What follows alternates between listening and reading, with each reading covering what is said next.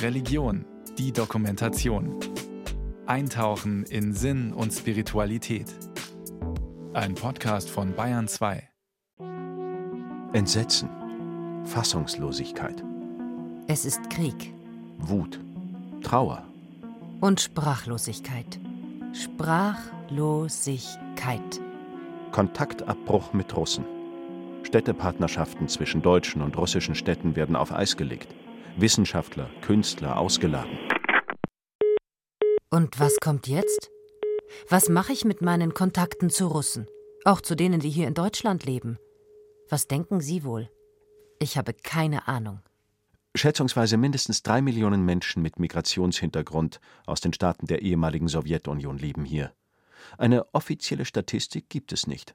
Allein nach Bayern kamen seit 1993 auch 387.000 sogenannte Spätaussiedler.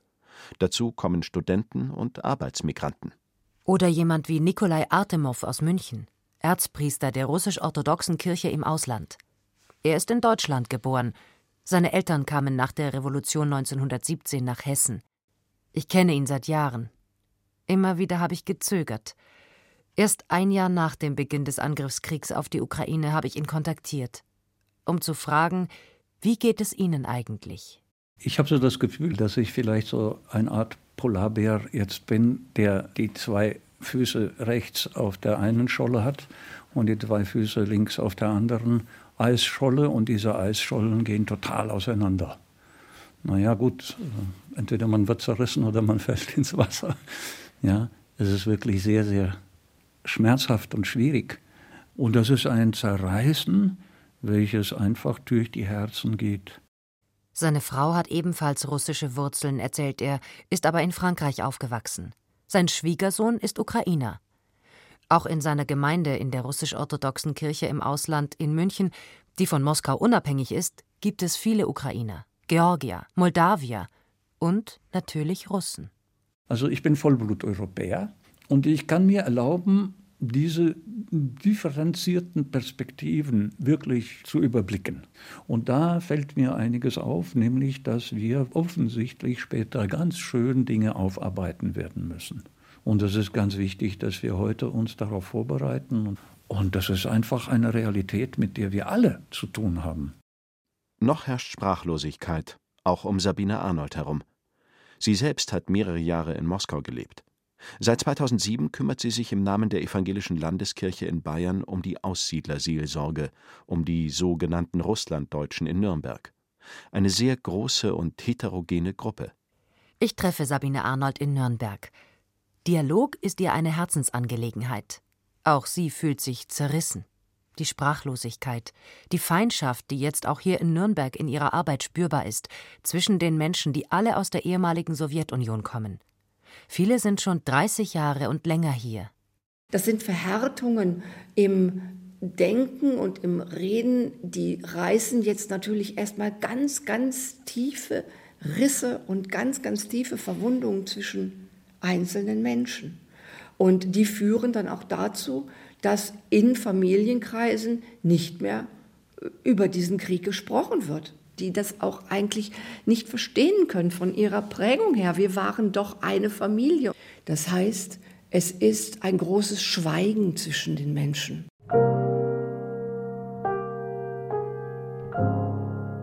Der russische Angriffskrieg auf die Ukraine geht unvermindert weiter. Auch wir in Deutschland sind davon betroffen. Nicht nur wegen der Flüchtlinge und steigender Strom- und Gaspreise, sondern auch, weil viele Russen und Ukrainer hier leben der Krieg lässt Beziehungen zerbrechen, Familien auseinanderfallen, reißt Risse in die Gesellschaft. Was können wir hier zum Frieden beitragen? Dass die Risse und das Schweigen nicht noch größer werden, sondern im Gegenteil, dass wir wieder ins Gespräch kommen, damit irgendwann, irgendwann Versöhnung gelingen kann. Der 24.02.2022 hat das Leben der Menschen, die aus der Ex-Sowjetunion zu uns gekommen sind, komplett verändert. Komplett. Es war bisher vollständig normal, dass alle miteinander in Beziehung waren. Und es war auch normal, dass wir eigentlich gar nicht darüber gesprochen haben, woher konkret jemand kommt.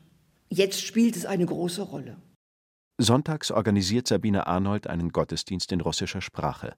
Danach gibt es ein Kirchencafé. Man trifft sich. Es werden Deutschkurse und Nachhilfe angeboten. Es ist ein Netzwerk. In den Ferien gibt es Programm für die Kinder. Um die Sprachlosigkeit zu überwinden, versucht Sabine Arnold jetzt, es wirkt fast hilflos, über die Gemeinde hinaus Menschen miteinander ins Gespräch zu bringen. Ganz sachte und vorsichtig. Für die Öffentlichkeit möchten die Gesprächsteilnehmer anonym bleiben. 2022, 24. Februar, ist für mich mehr oder weniger die Welt zusammengebrochen. Weil äh, bis zu diesem Zeitpunkt konnte ich mir nicht vorstellen, dass Russland könnte irgendwie die Ukraine angreifen.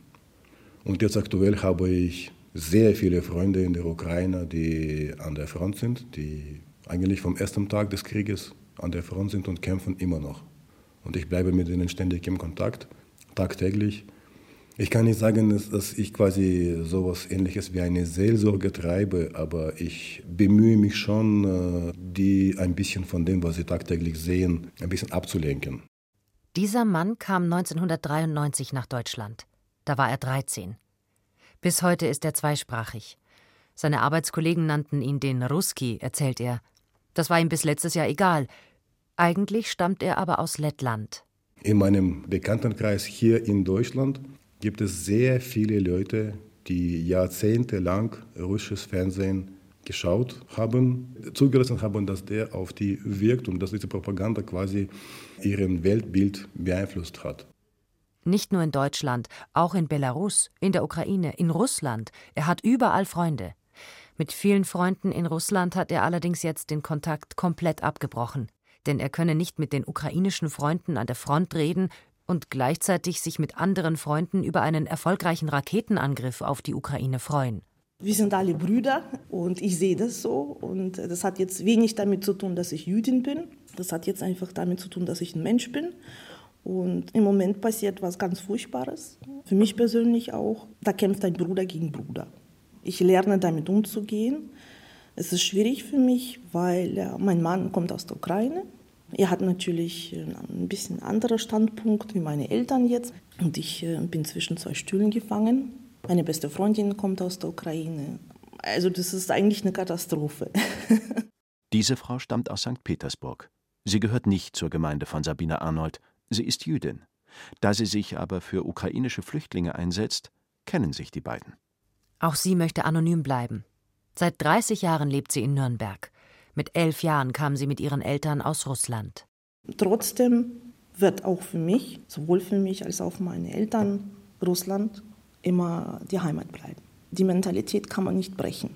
Man kann sich anpassen, man kann hier aufwachsen, man hier kann seinen, seinen Lebensmittelpunkt aufbauen, aber es bleibt trotzdem immer etwas äh, im Hintergrund, in der Seele, wie auch immer, im Herzen und das kannst du einfach nicht rausschmeißen. Viele versuchen, das abzustreifen, die Verbindung zu Russland, weiß sie. Ich sage, wer ich bin. Ich sage, woher ich komme. Ich sage, dass ich Jüdin bin, dass ich aus Russland komme und, und, und. Also ich habe nicht vor, das vor jemandem irgendwie äh, zu verstecken. Ähm, der Hintergrund ist einfach vielleicht auch ein bisschen die Politik zurzeit. Das ist dieser Hass. Dieser Hass wird geschürt. Auch hier. Auch hier. Eine meiner äh, engsten Freundinnen, die aus der Ukraine kommt, äh, postet in, in Facebook solche Sprüche wie alle Russen sollen verrecken. Ich erlebe viele solche Sachen. Das macht mich wütend. Es tut mir innerlich weh. Also es wird eine Linie gezogen und es werden alle über einen Kamm geschert. Und das ist einfach nicht wahr. Sabine Arnold von der Evangelischen Landeskirche will den Menschen aus der ehemaligen Sowjetunion hier in Deutschland Gehör verschaffen. Nicht alle über einen Kamm scheren. Der erste Schritt zur Versöhnung sei, sich zuzuhören. Sabine Arnold findet, Friedensarbeit in Deutschland zu leisten, gehöre genauso zu den Aufgaben ihrer Kirche. Die evangelisch-lutherische Kirche, sie schaut bisher eigentlich gar nicht auf ihre eigenen Gemeinden hier in Deutschland. Zu den evangelisch-lutherischen Gemeinden hier in Bayern gehören im Schnitt 9 Prozent Menschen aus der ehemaligen Sowjetunion. Das sind die, die man zusammenfasst unter dem Label Aussiedler oder Russlanddeutsche. Aber die werden bisher sehr, sehr wenig wahrgenommen in ihrer Positionierung gegenüber dem Krieg, beziehungsweise auch in ihrem Schmerz, den sie über diesen Krieg empfinden. Da sind wir eigentlich in der Fläche gesehen noch ganz am Anfang. Auch einen tschetschenischen Mann, einen Muslim, hat Sabine Arnold überredet, sich mit uns über Verständigung und Versöhnung zu unterhalten. Eine große Herausforderung für ihn, nach allem, was er erlebt hat. Er hat Angst.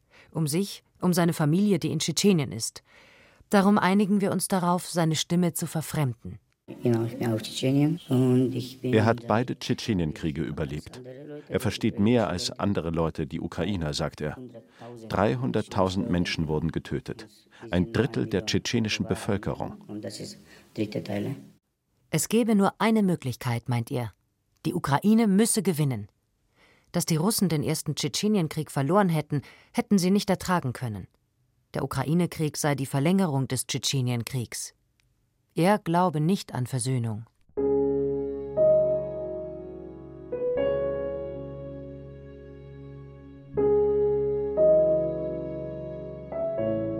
Für die Versöhnung.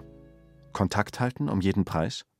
Gerade in den 1990er Jahren, als der Kalte Krieg vorbei war, kam es zu zahlreichen Städtepartnerschaften zwischen deutschen und russischen Städten. Eine Möglichkeit zur Aussöhnung.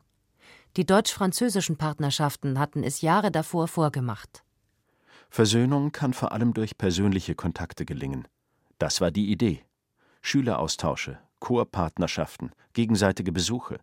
1983 kam es zur Städtepartnerschaft zwischen Erlangen und der russischen Stadt Wladimir.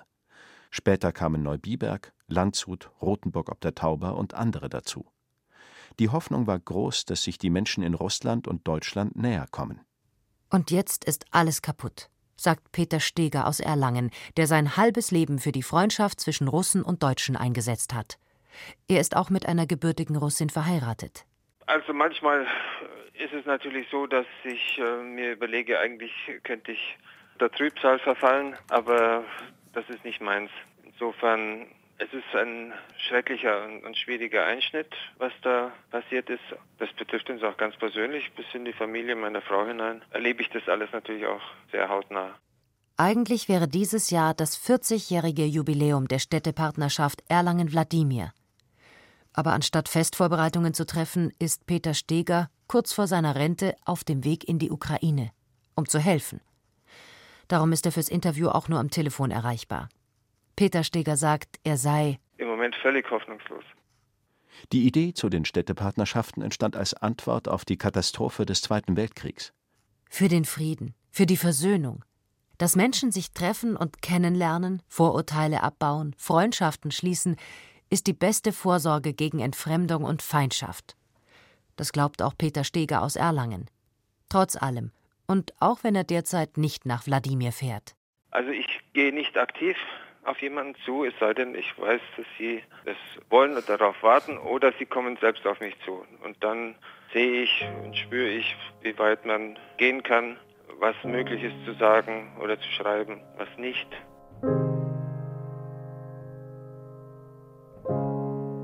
Nicht nur Peter Steger, auch Sabine Arnold aus Nürnberg beschäftigt sich mit Russland schon sehr lange, seit sie 23 ist und Geschichte studiert hat.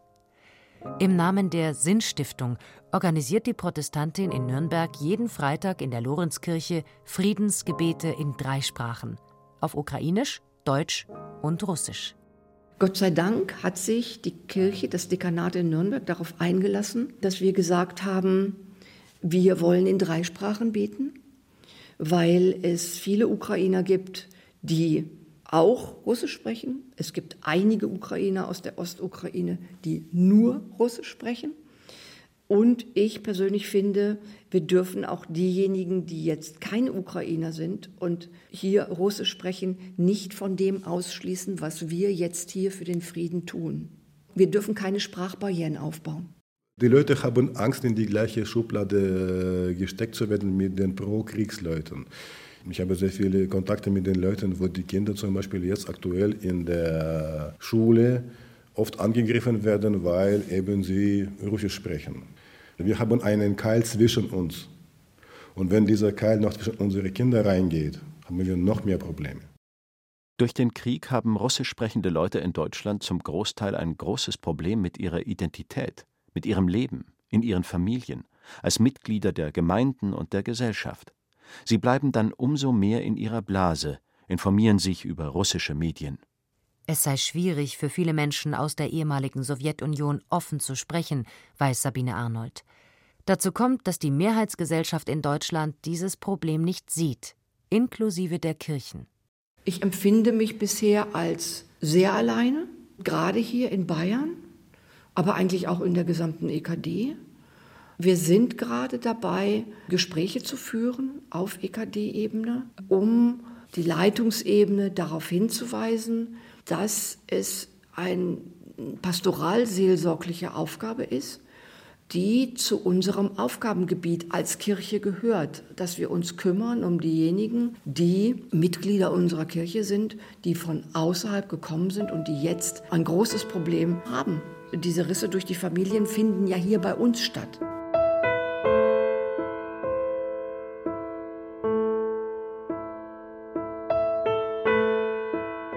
Wir verstehen uns schon alle, aber wir versuchen jetzt, äh, sagen wir mal so, diesen politischen Thema aus dem Weg zu gehen. Wir haben in der jüdischen Gemeinde, wenn man jetzt das prozentual sieht, ich würde sagen 80 äh, Prozent Ukraine, 20 Prozent Russen. Berichtet die Nürnberger Jüdin. Auch mit den Verwandten in Russland, mit denen sie telefoniert, spricht sie nicht über die sogenannte Spezialoperation, wie der Krieg in Russland offiziell genannt wird. Das ist momentan schwierig, das merke ich einfach. Damit möchte man nichts zu tun haben. Also Politik ist Politik und, und die einfachen Menschen haben dann doch eine ganz andere Meinung. Und die leiden in Russland genauso wie hier. Das geht ihnen ganz genauso wie uns hier. Man schweigt. Eiszeit. Schweigen. Was aber können wir hier tun in Deutschland, die wir uns für den Frieden einsetzen wollen? Irgendwas muss man doch tun können. Sabine Arnold meint, ich bin erschrocken darüber, dass innerhalb der Kirche sehr oft argumentiert wird mit nationalen Symbolen. Ja, wir müssen Waffen liefern, ganz bestimmt. Als politischer Mensch, als politisch argumentierender Mensch sage ich das auch. Aber als Christ oder als Vertreterin dieser Kirche kann für mich eine Nationalität keine Rolle spielen und darf es nicht, weil wir sind alle Gottes Kinder. Und ich denke, das ist ein ganz, ganz wichtiger Punkt, mit dem wir uns als gläubige Menschen, ich jetzt als Christin, ich rede jetzt für mich, auseinandersetzen muss. Und da fängt für mich das riesengroße Problem an und auch die riesengroße Aufgabe, die wir zu bewältigen haben. Wir brauchen Aufklärung, wir brauchen Gespräche, wir brauchen ganz, ganz bestimmt das Gespräch über unseren Schmerz.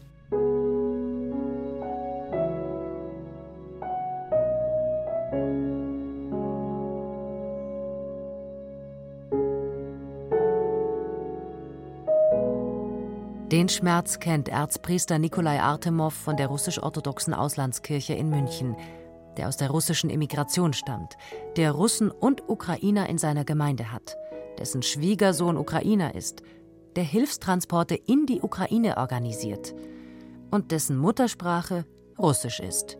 Das Erste, was im Krieg stirbt, ist die Wahrheit. Und das setzt sich dann in diesem geknüpften Teppich der Beziehungen fort und das kommt zu Rissen im Sinn, im Geist. Die Menschen sind zerrissen im Geist und dann wird es noch schlimmer. Da ist der Krieg eigentlich am meisten dran, nicht wahr? Das ist das Teuflische an der Geschichte, wie auseinander dividiert wird. Auch er hat, wie Sabine Arnold, Geschichte studiert und weiß, das sind auf jeden Fall Prozesse, die nicht jetzt vorgestern angefangen haben, sondern auf ganz bestimmten, auch strategischen Perspektiven beruhen. Und äh, wie das weitergeht, kann keiner von uns sagen. Die russische orthodoxe Kirche im Ausland entstand vor über 100 Jahren infolge der Revolution. Sie ist von Russland unabhängig, mit Hauptsitz in New York und zeigt sowohl mit ihrer Geschichte als auch mit ihrer gegenwärtigen Situation, wie durchmischt die Bevölkerungsgruppen auf dem Gebiet der ehemaligen Sowjetunion waren, schon von Beginn an und es heute noch sind. Durch die zum großen Teil zwanghaften Umsiedlungen unter Stalin wurden die Nationalitäten in dem Großen Reich immer weiter durcheinander gemischt. Wir sind als Orthodoxe, nicht nur in Deutschland, sondern auch anderswo, aber vielleicht in Deutschland speziell, sehr breitfächerig aufgestellt, was die Nationalitäten betrifft. Ich habe Georgier in meiner Gemeinde, ich habe Moldawier in meiner Gemeinde und Ukrainer, Weißrussen, Griechen auch. Ist das schon normal, dass man die Nationalfrage ein bisschen zurückstellt? Und jetzt kommt es nur noch darauf an, dass die Leute nicht jetzt ihre Positionen so nach außen tragen, dass sie dem anderen Schmerz zufügen. Wenn man die Dinge menschlich sehe, will man helfen, wo Not sei. So sieht es der Erzpriester. In die Politik will und kann er sich als Kirchenmann nicht einmischen. Wir kaufen ja hier Material ein, das gebraucht wird, um in verschiedenen Orten in der Ukraine den Menschen zu helfen. Wir haben die Svetogorskaya Lavra, das ist ein großes Kloster. Das wurde auch beschossen und dort sind 1500 Flüchtlinge wir sind da ganz, ganz nah dran. Wir haben das Pochajewa Großkloster, wir haben die Beziehungen zu Kiew, das ist alles nicht abgerissen. Helfen ja, da seien sich alle einig, auch beten. Aber reden, das sei in seiner Gemeinde in München derzeit einfach schwierig. Unmöglich.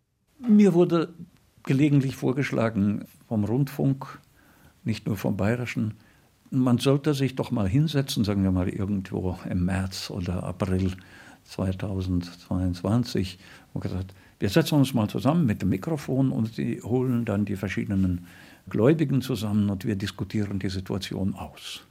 Und dann habe ich gesagt, ja, und dann ist der Ofen aus oder im Gegenteil an.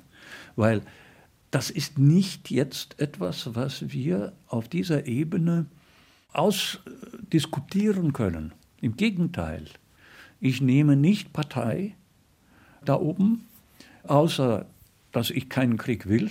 Das ist natürlich klar. Das ist allen klar, dass wir den Frieden wollen. Und die Prozesse, die jetzt anlaufen oder die weiterlaufen werden, sie sind furchtbar. Irgendwann einmal, das ist natürlich meine Hoffnung, sollte das Christentum in den Herzen der Menschen so weit wachsen, dass das überwachsen wird. Das Schwarz-Weiß-Denken wird dem nicht förderlich sein. Und im Moment sind wir in dieser Phase. Ein sehr guter Freund von mir, wenn er einen schlechten Tag hatte an der Front, sage ich einmal so vorsichtig, dann sagte er zu mir, ein guter Ruski, ein guter Russe ist derjenige, den ich in meiner Werbekamera nicht mehr sehe. Verstehen Sie, was das bedeutet? Und ich kann ihm nicht widersprechen, weil der ist da an der Front. Der kämpft gerade. Der schaut tagtäglich dem Tod in die Augen. Für seine Freiheit, für sein Land. Und das ist der tiefe Riss, der auch in dieser Gesellschaft hier in Deutschland immer tiefer und tiefer und tiefer und tiefer und tiefer wird. Und dadurch legen wir eine Zeitmine in unsere eigene Gesellschaft die vielleicht irgendwann explodieren wird. Ich kann dem Freund in der Ukraine nicht helfen. Aber was kann ich hier tun, um den Frieden zu fördern? Die Aufklärung, die Aufarbeitung, das Auseinandersetzen mit dem Thema, einander zuzuhören, dazu sind sehr viele in unserer Gesellschaft nicht in der Lage.